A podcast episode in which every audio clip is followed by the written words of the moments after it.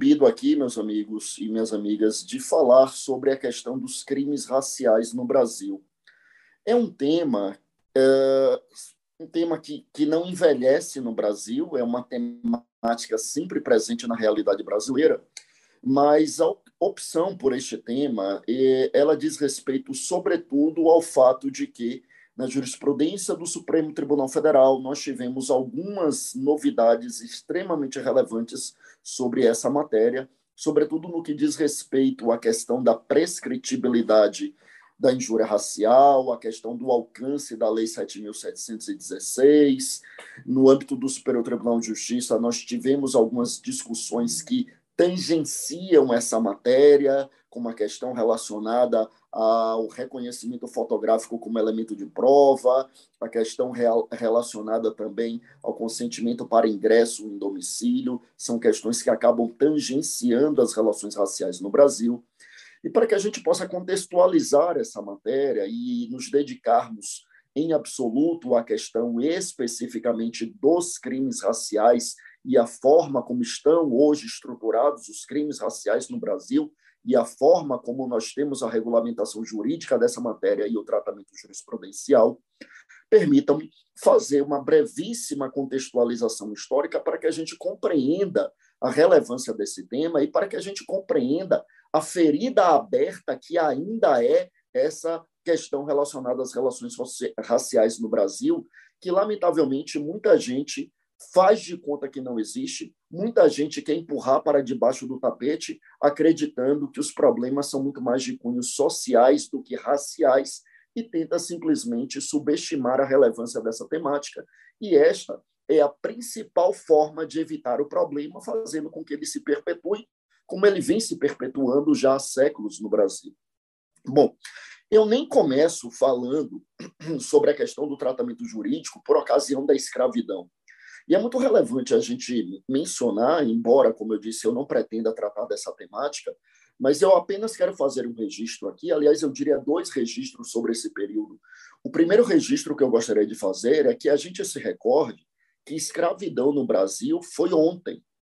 Quando a gente fala em escravidão no Brasil, a gente não está falando em escravidão na época do Império Romano, mais de dois mil anos antes de Cristo.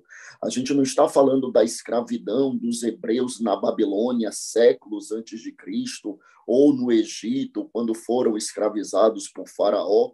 E, evidentemente, isso também tem uma repercussão histórica muito relevante até hoje. Mas aí a gente está falando de milênios, de milhares de anos. Quando a gente fala da escravização no Brasil, nós estamos falando de algo que acabou juridicamente há apenas 134 anos, meus amigos.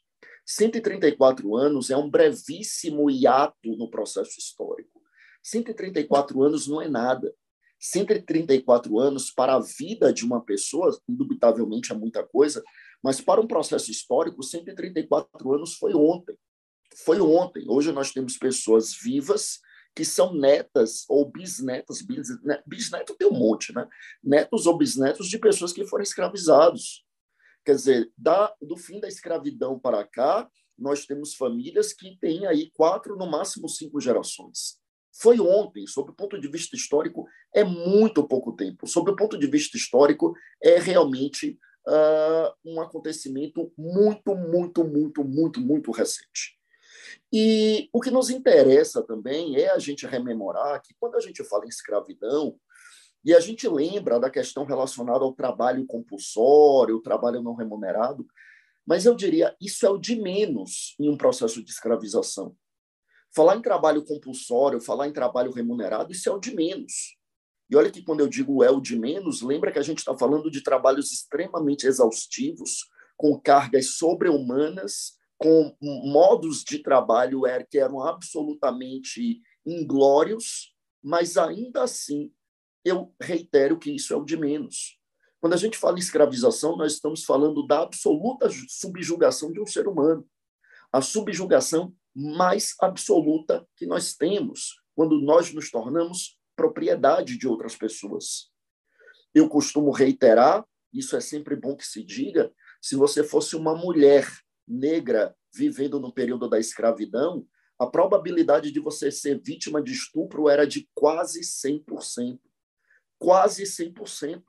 Porque quando as escravizadas não eram vitimadas pelos estupros perpetrados pelos escravocratas e seus asseclas, elas eram obrigadas a manter relação sexual com outros escravizados, como uma forma de reprodução das pessoas escravizadas para o escravocrata.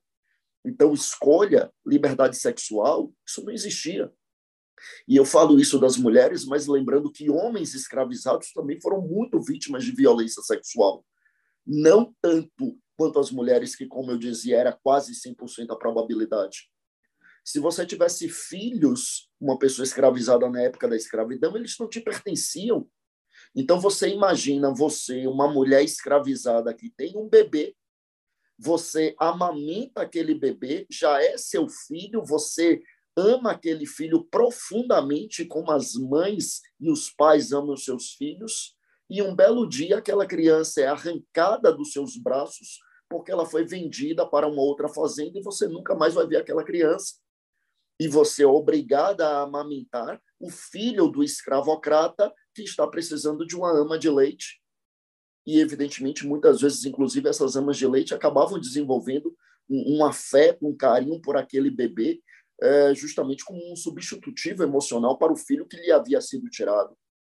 Então, nós estamos falando de pessoas que não tinham direito a absolutamente nada absolutamente nada. É o mais absurdo, o mais completo processo de subjugação de uma pessoa quando a gente fala na escravidão. E essa ignomínia, ela prevaleceu, como eu digo, apenas, né, ela existiu por mais de 300 anos no Brasil e cessou há apenas uh, 134 anos. Né? Eu digo mais de 300 anos porque, embora uh, a chegada dos portugueses seja em 1500, a, a a colonização começa em 1530 e a escravização dos africanos começa um pouco depois, mas a gente teria aí mais ou menos 350 anos de escravidão e apenas 134 anos de abolição da escravidão, como eu disse, isso foi ontem. E aí nós temos aquele processo de abolição jurídica que todos conhecemos, uma lei que tinha dois artigos, a primeiro dizia é, abolir a escravidão no Brasil, a segunda dizia revoga essas disposições. O contrário, dois artigos, então, as pessoas escravizadas foram simplesmente relegadas ao léu. As pessoas escravizadas foram uh, simplesmente abriram a porta das senzalas e as pessoas escravizadas não tinham direito, não tinha educação, não tinha escola, não tinha instrução formal, não tinha acesso a trabalho, não tinha acesso à renda, não tinha projetos de transferência de renda, não tinha seguro social, não tinha absolutamente nada que lhes assegurasse a mínima sobrevivência. E Ainda nós tínhamos a Lei de Terras de 1850, que proibia que as pessoas escravizadas e os seus descendentes tivessem acesso à terra.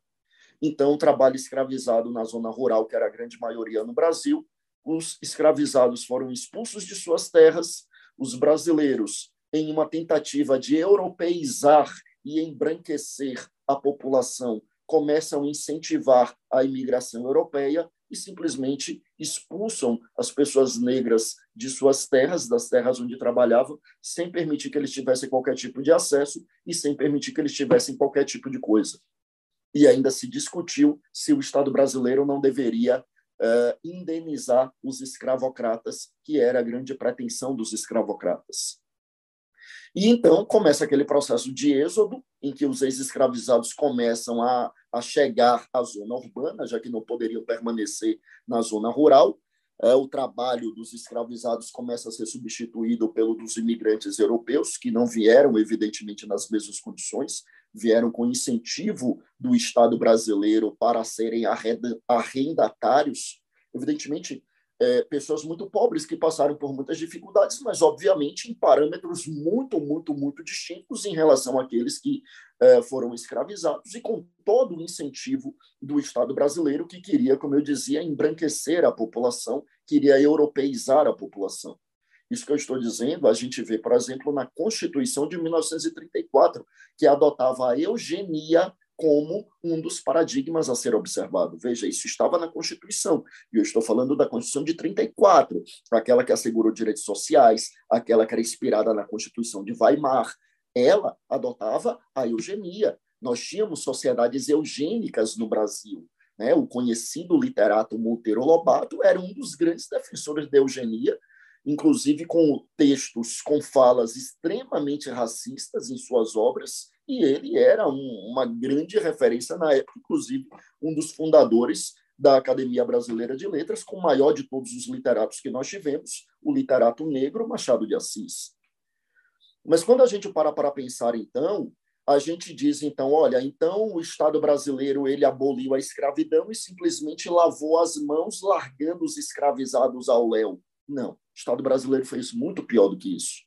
Se o Estado brasileiro tivesse simplesmente lavado as mãos, já teria sido muito ruim. Mas o Estado brasileiro fez muito pior do que isso. O Estado brasileiro ele não lavou as mãos. O Estado brasileiro ele apertou o gatilho. Ele apertou o gatilho contra a população negra deste país em uma tentativa de sim exterminar a população negra desse país, fazendo com que o processo de eugenia, o processo de, de, de europeização fosse acentuado.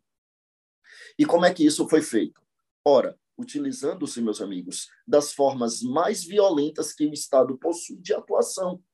E qual é a forma mais violenta de atuação do Estado? O direito penal, o poder punitivo. E é exatamente isso que foi feito pelo Estado brasileiro. Veja que nós temos a abolição jurídica em 1888, né, em 13 de maio de 1888. No ano seguinte, final do ano seguinte, 15 de novembro de 1889, nós temos a proclamação da República. E perceba que a primeira Constituição republicana só virá em 1891. Hã? Quer dizer, quando você tem uma mudança brusca em um regime político, como sair do império e ir para a república, a primeira coisa que você quer realmente é ter uma nova constituição para estabilizar o regime. Mas a preocupação dos republicanos maior nem era a constituição, era o Código Penal. Porque até então a gente tinha um código, que era o Código Criminal de 1830, que era muito elogiado pela sua técnica e boa redação, mas era um código que foi criado na época em que havia escravidão no Brasil. E, portanto, não havia uma preocupação com os escravizados, porque as punições aos escravizados eram perpetradas pelos próprios escravagistas. Só que agora que não havia mais juridicamente escravidão, o que é que acontece? Como eu disse, os ex-escravizados expulsos da terra onde trabalhava, sem possibilidade de ter acesso a essa terra, por conta da lei de terras de 1850, começa aquele êxodo urbano, então a gente tem uma grande quantidade de pessoas saindo, na verdade no êxodo rural, né, saindo é, é, da zona rural e indo para a zona urbana, sem nenhuma condição de sobrevivência, começam a formar as primeiras favelas e, à época, residências humílimas em condições absolutamente degradantes e, para a sobrevivência, começam a tentar fazer pequenos bicos, porque emprego formal era impossível, instrução formal não havia. Então, aquelas pessoas começavam a andar pelas ruas procurando pequenos bicos ali para sua sobrevivência. E, ao ver os ex-escravizados né, é, é, inundando as ruas das capitais, sobretudo Rio de Janeiro, que era a capital do Império na época, aquilo, a capital da República, né, logo em seguida, a capital da República, no ano seguinte, aquilo começa a incomodar a classe média, começa a incomodar a elite, começa a incomodar os brasileiros que, mesmo que não fosse da elite, mesmo que fosse das classes mais pobres, mas tinham a pretensão de europeizar-se, tinham a pretensão de embranquecer o país, tinham aquele profundo sentimento de racismo arraigado. Então, o que é que acontece? Como é que se faz para tirar essas pessoas da rua? Direito penal neles. Então, a preocupação primeira do republicano era criar um código penal, revoga-se então o Código Penal de 1830 e a gente vem com o primeiro Código Republicano, o Código Penal de 1890. Um Código Penal que tinha um público muito certo. Um Código Penal que não precisava dizer aqui é para punir negros, ex-escravizados e seus descendentes. Não precisava dizer isso. Basta ser redigido da forma como foi redigido, criminalizando condutas que eram perpetradas, em sua grande maioria, pelos ex-escravizados.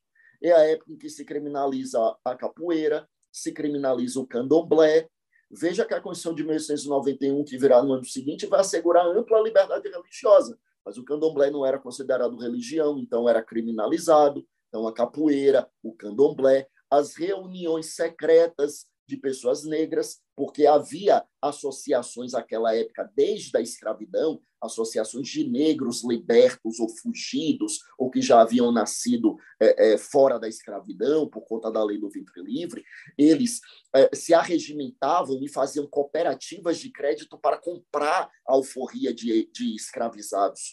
Então, é, tudo isso foi punido, é, né? essas reuniões, essas associações foram criminalizadas, foram jogadas na clandestinidade.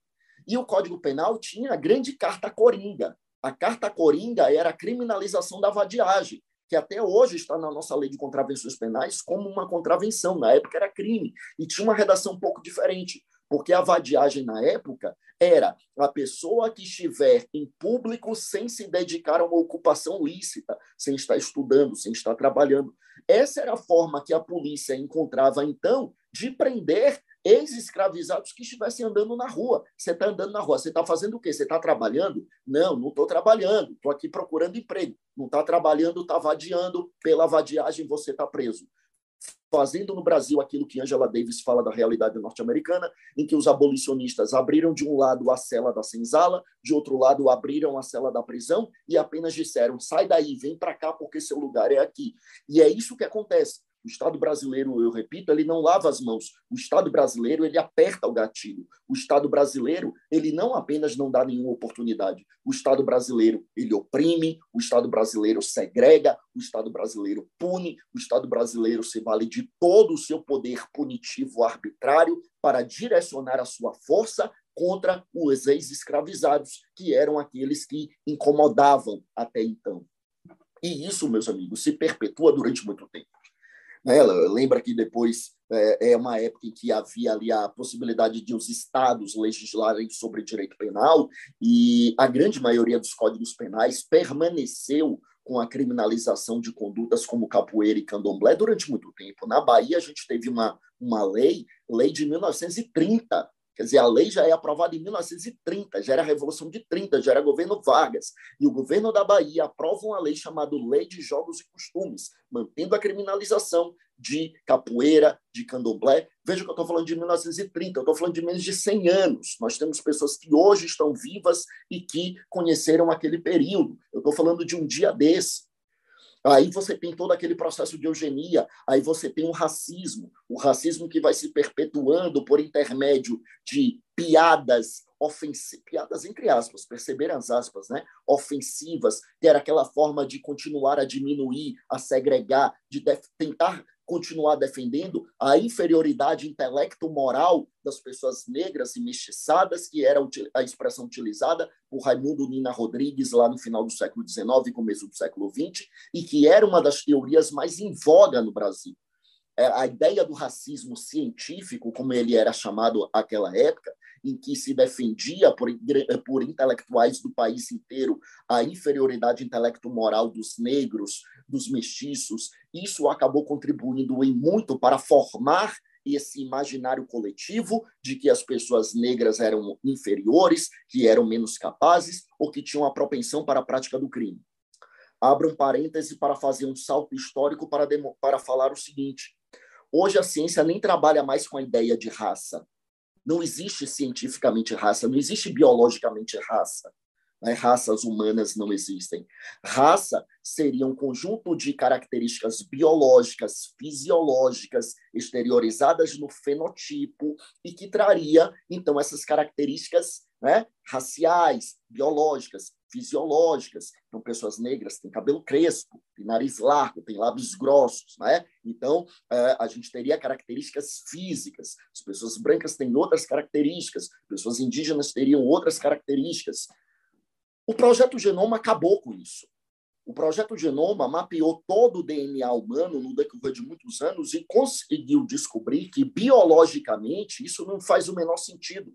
Porque, biologicamente, o DNA tem milhões de caracteres e é o conjunto de caracteres que são responsáveis pelo fenótipo, ou seja, por essa exteriorização corporal, é um conjunto de caracteres muito pequeno quando comparado a outros tantos milhões de caracteres. De modo que nós podemos ter mais diferenças biológicas, genéticas no DNA. A gente pode ter mais diferenças entre dois brancos e entre dois negros do que entre um branco e um negro. Então, biologicamente, não faz sentido categorizar a partir do fenotipo, porque biologicamente as diferenças são muito pequenas em relação a um conjunto muito maior de características que estão no DNA. E aí os cientistas dizem que já não existem raças humanas. Aliás, nunca existiram, a gente só descobriu agora. Agora, digo, há uns 20 anos, né, Projeto Genoma. Então, eles dizem não existem raças, o que existe é uma raça humana. Então, você defender a inferioridade intelecto-moral de alguém por conta de sua característica fenotípica, isso cientificamente não faz o menor, menor sentido. Nunca fez, nunca fez o menor sentido. Só que no século XIX se defendia essa ideia com áreas de cientificidade. E aí é que eu entro na parte das, dos chamados crimes raciais. Porque até então, o direito penal sempre esteve voltado exclusivamente para segregar, para punir para é, é, alijar a população negra. Historicamente foi isso. Historicamente, o Estado brasileiro, eu repito, ele não lavou as mãos. O Estado brasileiro apertou o gatilho. E eu reitero, né? Escravizão, escravização foi um dia desse. Foi um dia desse. Foram apenas, são apenas 134 anos. Né? Então, enfim, citando um exemplo que pode servir como exemplo para tantas e tantas e tantas famílias, né? Eu sou a quarta geração familiar pós-escravidão. É a primeira geração que, que teve acesso ao ensino superior. A primeira geração familiar é a minha geração. Quarta geração pós-escravidão. Porque foi um dia desse. As feridas são muito abertas e não é algo para dizer que nas gerações anteriores o Estado lavou as mãos e a pessoa tinha oportunidade. O Estado apertou o gatilho. O Estado oprimiu, segregou, o Estado é, é, é, utilizou-se de violência, de arbitrariedade o tempo inteiro. E aí a gente chega na Constituição de 88. E a Constituição de 88, procurando dar um panorama totalmente diferente em relação a isso, é a primeira vez que a nossa legislação começa a virar a arma para o outro lado. Ou seja, não mais punir a, a, exclusivamente a vítima do racismo, mas punir o racista. O reconhecimento de que o racista é um criminoso, o racista é um bandido, o racista deve ser punido. Vem a Constituição de 88, no artigo 5 inciso 42, dizendo que a lei vai considerar o racismo como um crime inafiançável, imprescritível e punido com reclusão. Essa lei, é, esse dispositivo constitucional é regulamentado no ano seguinte, Lei 7.716, de 1989, de janeiro de, 1700, de 1989, quer dizer, pouquíssimos meses depois da Constituição, e tratando de cinco tipos de preconceito: preconceito de raça, preconceito de cor, preconceito de etnia, o preconceito de procedência nacional e o preconceito de religião. Cinco modalidades de preconceito, portanto. Então, nós tivemos essa lei, Lei 7.716, e aí vem a questão. Mas se a ciência não trabalha mais com a ideia de raça, por que no Brasil? Porque a gente fala no direito de crime racial, de racismo, e aí é importante que se diga, porque o direito não trabalha no campo do ser, o direito trabalha no campo do dever ser. E conforme nos ensina a sociologia, uma corrente sociológica que é a teoria, a escola do interacionismo simbólico. Aquilo que tem consequências reais, aquilo que é definido como real, tem consequências reais. Ou seja, nós não trabalhamos mais com a ideia de raça na ciência. Contudo, a sociedade continua a acreditar que existem raças a partir das características fenotípicas das pessoas e, consequentemente, a sociedade continua a discriminar, continua a alimentar preconceito, continua a ofender, continua a massacrar, continua a usurpar oportunidades com base nessas características fenotípicas.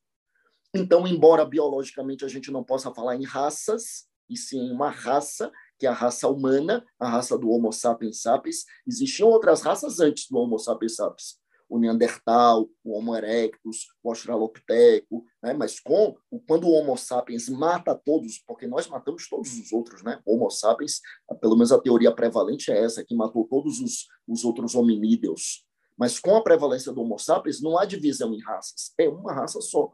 Mas como a sociedade continua a acreditar que existem raças e continua a discriminar por conta da raça, então é necessário que o direito continue a trabalhar com a ideia de raça para proteger os bens jurídicos daqueles vitimados pelo racismo. E aí vem uma grande questão. Ah, mas por que punir o racista? Punindo ele vai deixar de ser racista? Não. E, muito sinceramente, o direito penal não está nem um pouco preocupado com isso. Vamos perder a ilusão de que é o direito penal que vai solucionar problemas sociais. Não vai. Não vai. Eu vejo isso muito constantemente. Pessoas para tudo que é direito penal, acreditando que o direito penal vai solucionar problemas sociais. Não vai. Isso é, isso é algo muito mais profundo, muito mais enraizado. Isso tem a ver com educação, isso tem a ver com valores, isso tem a ver com humanidade, isso tem a ver com mínimo de dignidade, isso tem a ver com ética, isso tem a ver com alteridade, isso tem a ver com, com, com altruísmo, isso tem a ver com a possibilidade de se colocar no outro, isso tem a ver com, com a ausência de uma pretensão arrogante e criminosa de supremacistas. Isso é muito mais complexo do que o direito penal. O direito penal não quer educar os racistas. O direito penal não tem essa condição de educar racistas. E não é a função do direito penal. A função do direito penal não é essa. A função do direito penal é de proteção de bens jurídicos. Punir racista não é porque a gente tem a ilusão de que ele vai deixar de ser racista. Punir racista é para calá-lo. Porque quando nós o calamos, nós protegemos os bens jurídicos dos vitimados pelos racistas. É isso, é proteger os vulneráveis, é proteger aqueles que são vulnerabilizados por esses bandidos. É essa a ideia.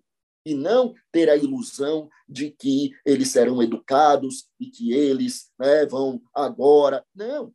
Se isso acontecer, é ótimo, mas não foi o direito penal, ou pelo menos não foi o direito penal exclusivamente, ou pelo menos não era a função, não era a pretensão do direito penal. E isso é até interessante porque o direito penal ele não se incomoda com o fato de o sujeito ser racista, desde que ele não exteriorize. Se ele olha para uma pessoa e ele se acha melhor, não é porque ele é de um grupo racial na cabeça dele, se ele pensa isso e está lá na cabeça dele, ótimo, que ele morra com o veneno dele.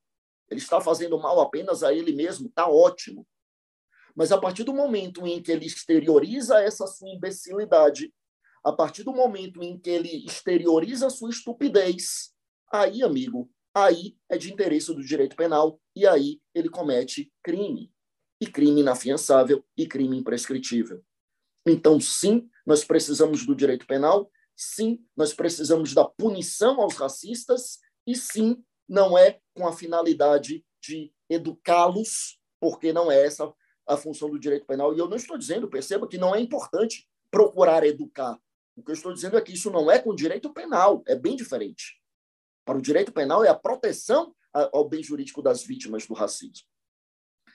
E aí, alguns anos depois, foi criado o crime de injúria racial, lá no artigo 140, parágrafo 3 do Código Penal. Na verdade, não é só racial, né? é a injúria qualificada quando se tem alusão a elementos de raça, cor, etnia, origem, religião e a condição de pessoa idosa ou condição de pessoa com deficiência. E qual seria a diferença, então, do, da discriminação racial da 7.716 e da injúria racial do artigo 140, parágrafo 3 É que na discriminação racial, você tem ali a obstaculização de um exercício de direitos. Então, é a empresa que não contrata empregados de determinada raça, que não aceita clientes de determinada raça, a escola que não aceita alunos de determinada raça. Isto é discriminação racial. E também lá no artigo 20 da Lei 7.716, o ódio racial exteriorizado, né? Alguém que faz postagem nas redes sociais com conteúdo racista, né? conteúdo xenófobo, né? Isto, meus amigos, também é discriminação racial. Ao passo que a injúria racial seria uma ofensa à honra e que teria um caráter mais particularizado e que poderia se dar de forma verbal, escrita, simbólica, e qual foi a decisão do Supremo Tribunal Federal que tem sido tão criticada pela doutrina amplamente majoritária e com a devida vênia? A doutrina majoritária está errada, o Supremo está correto. Eu disse isso em um grupo de WhatsApp de professores de direito penal, só faltei ser, ser excomungado. Mas o Supremo está correto. Neste ponto, o Supremo não violou legalidade de forma alguma. O que o Supremo Tribunal Federal disse foi: a Constituição previu racismo como crime inafiançável, imprescritível e suscetível de reclusão. Racismo. Racismo, meus amigos, não é só o que está na Lei 7.716. Não é isto. Como é que alguém xinga uma outra pessoa fazendo alusão a elemento de raça e alguém vem me dizer que isso não é racismo? Como é que alguém tem a desfaçatez de me dizer que isso não é racismo? Como?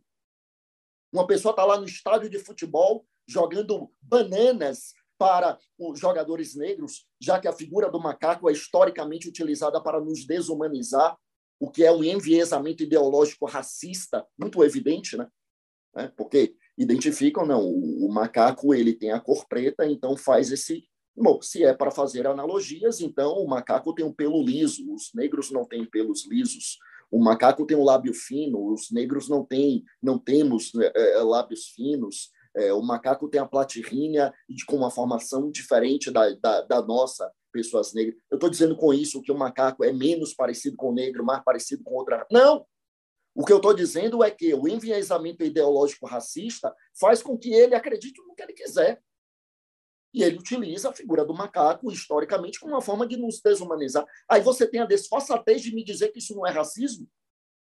Porque um grupelho de doutrinadores lá na década de 90 decidiu que a Lei 7.716 é racismo e o que vem depois disso não é racismo. Onde é que está escrito isso? Onde é que está escrito que a 7.716 é racismo e que exaure as hipóteses de racismo?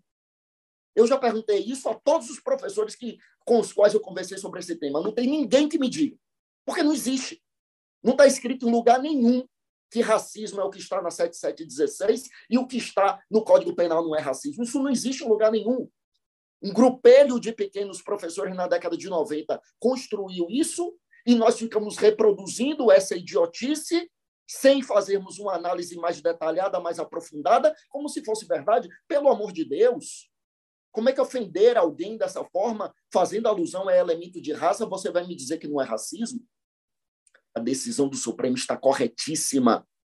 Racismo é um gênero que tem como espécie, entre outras coisas, a discriminação racial, que é o que tem no, na Lei 7.716, e a injúria racial, que, que tem no artigo 140, parágrafo 3 do Código Penal. Por isso, não há nenhuma afronta à legalidade, ao contrário do que muitos reproduzem por aí, porque fizeram uma leitura tacanha daquilo que se construiu na década de 90 e nunca param para refletir que lá na 7716, em momento nenhum, se fala que ali é crime de racismo. O que se fala é que é preconceito e discriminação racial. E preconceito e discriminação racial é espécie do gênero racismo e a injúria racial é uma outra espécie. Por isto, Concordo com o Supremo Tribunal Federal nesse ponto. A injúria racial é espécie do gênero racismo e, por força da determinação constitucional, deve ser considerado crime imprescritível, inafiançável e sujeito à reclusão. Sujeito à reclusão efetivamente já é, conforme o nosso Código Penal. Então veio o Supremo e disse: injúria racial é imprescritível, e teve gente que né, se exasperou dizendo que aquilo era violar a legalidade. Não é violar a legalidade. Injúria racial é espécie do gênero racismo. De modo, meus amigos, que ainda caminhamos muito timidamente em relação aos crimes raciais no Brasil. Ainda caminhamos muito timidamente. O racismo continua a se reproduzir das mais variadas formas, Parece que de uns anos para cá os racistas perderam a vergonha na cara, porque no racismo brasileiro, durante muito tempo, pelo menos tiveram vergonha de expor o seu racismo e se utilizava dos mais variados subterfúgios para dizer não ser racista. Parece que os, os racistas saíram dos bueiros em que se esconderam nos últimos anos e perderam a vergonha e se valem das mais variadas expressões para multiplicar o seu racismo e exteriorizar o seu racismo. Ainda somos muito embrionários no que se refere à efetiva aplicação da, das leis condenando o racismo. Temos a lei desde 89, e se a gente fizer uma pesquisa lá no site do Ministério da Justiça, quantas pessoas hoje estão presas pelo crime de racismo? É um número ínfimo. É um número ínfimo, é um número absolutamente ínfimo. Então, muito ainda precisamos evoluir, muito ainda precisamos evoluir enquanto sociedade na cultura de combate ao racismo, né? mais uma vez citando Angela Davis, mas agora na, naquela que talvez seja a sua frase mais conhecida, de que não, não basta não ser racista, é necessário ser antirracista. A luta antirracista é uma luta de todos, não é apenas uma luta dos vitimados pelo racismo, muito pelo contrário, é a luta de absolutamente todos Ao contrário do que se fala por aí de uma forma absolutamente ignorante, a luta antirracista não é para dividir a sociedade, é justamente o contrário. O que divide a sociedade é o racismo. O que segrega é o racismo. O que separa é o racismo. O que ofende, o que menoscaba, o que subjuga, o que mata é o racismo. A luta antirracista não é uma luta de supremacismo inverso. A luta antirracista é uma luta de superação desse segregacionismo, para que haja uma união efetiva, uma união com a igualdade de oportunidades básicas, né? uma união sem segregacionismo, e não os discursos absurdamente hipócritas, como se fazia na década de 60 até a década de 60 nos Estados Unidos, do iguais mais separados. A luta antirracista é uma luta de união, não é uma luta segregacionista. É uma luta de união, de união de todos.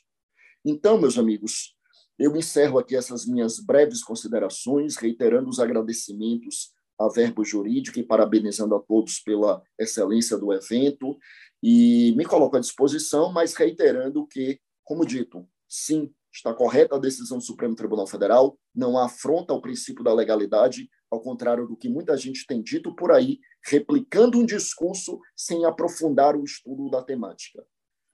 Fico à disposição. Fiquem com Deus e até uma outra oportunidade.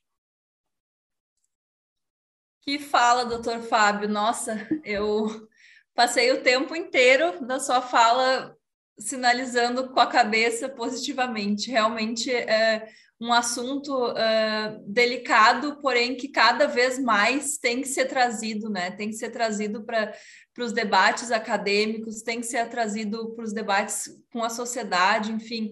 Uh, e é bem o que o senhor estava falando agora, né? Uh, parece que atualmente as pessoas perderam a vergonha de serem racistas, né? Então, cada vez mais isso tem que ser falado e, e tem que ser, tem que estar tá aí, tem que estar tá nos debates, né? Nos debates acadêmicos também, né? E ao, a, tivemos várias perguntas.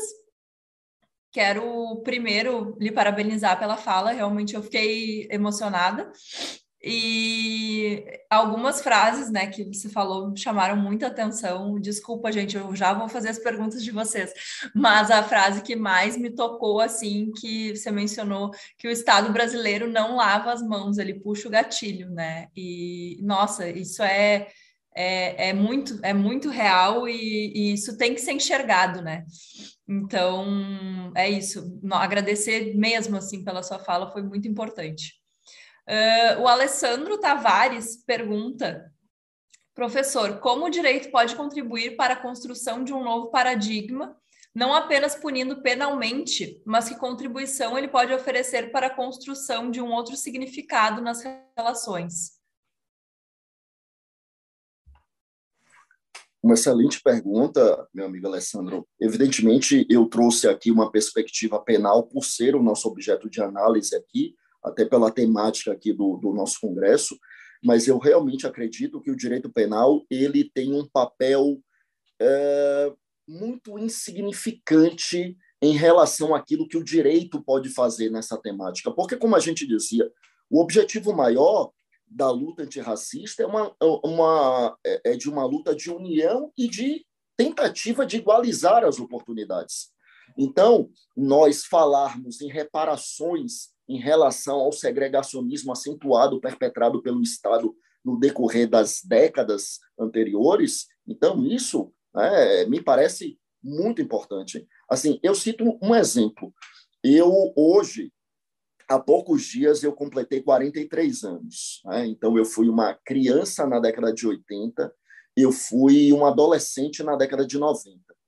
Na minha época, em que não havia internet, né, a internet surge em meados ali da minha adolescência, então, na minha época em que as pessoas assistiam muito televisão no Brasil, as audiências da televisão era muito acentuada, e assim, e você ligava a televisão e você parecia que você vivia um país nórdico, porque as propagandas eram feitas por pessoas que não retratavam a maioria da população brasileira.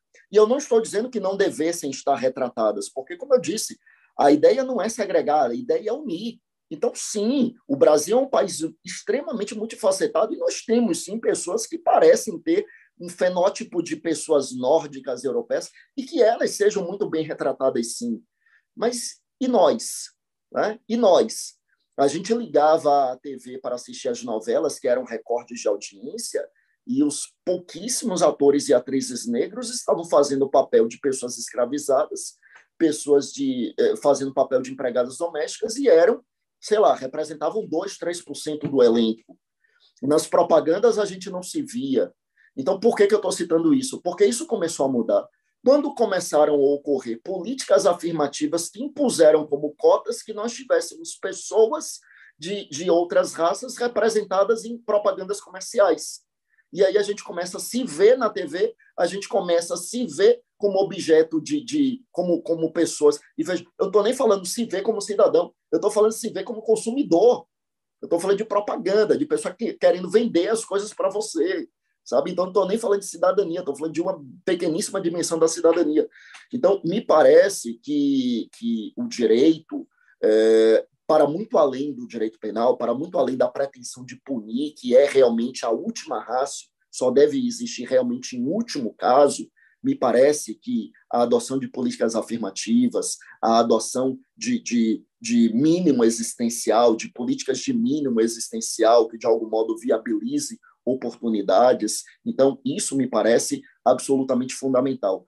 Eu só não gosto muito da ideia do, do discurso da reparação histórica, né? Porque reparação histórica parece que houve uma tragédia humanitária lá atrás, mas que agora passou, né? A reparação não é só histórica, a reparação é real, a reparação é hoje. Nós vivemos uma sociedade extremamente racista.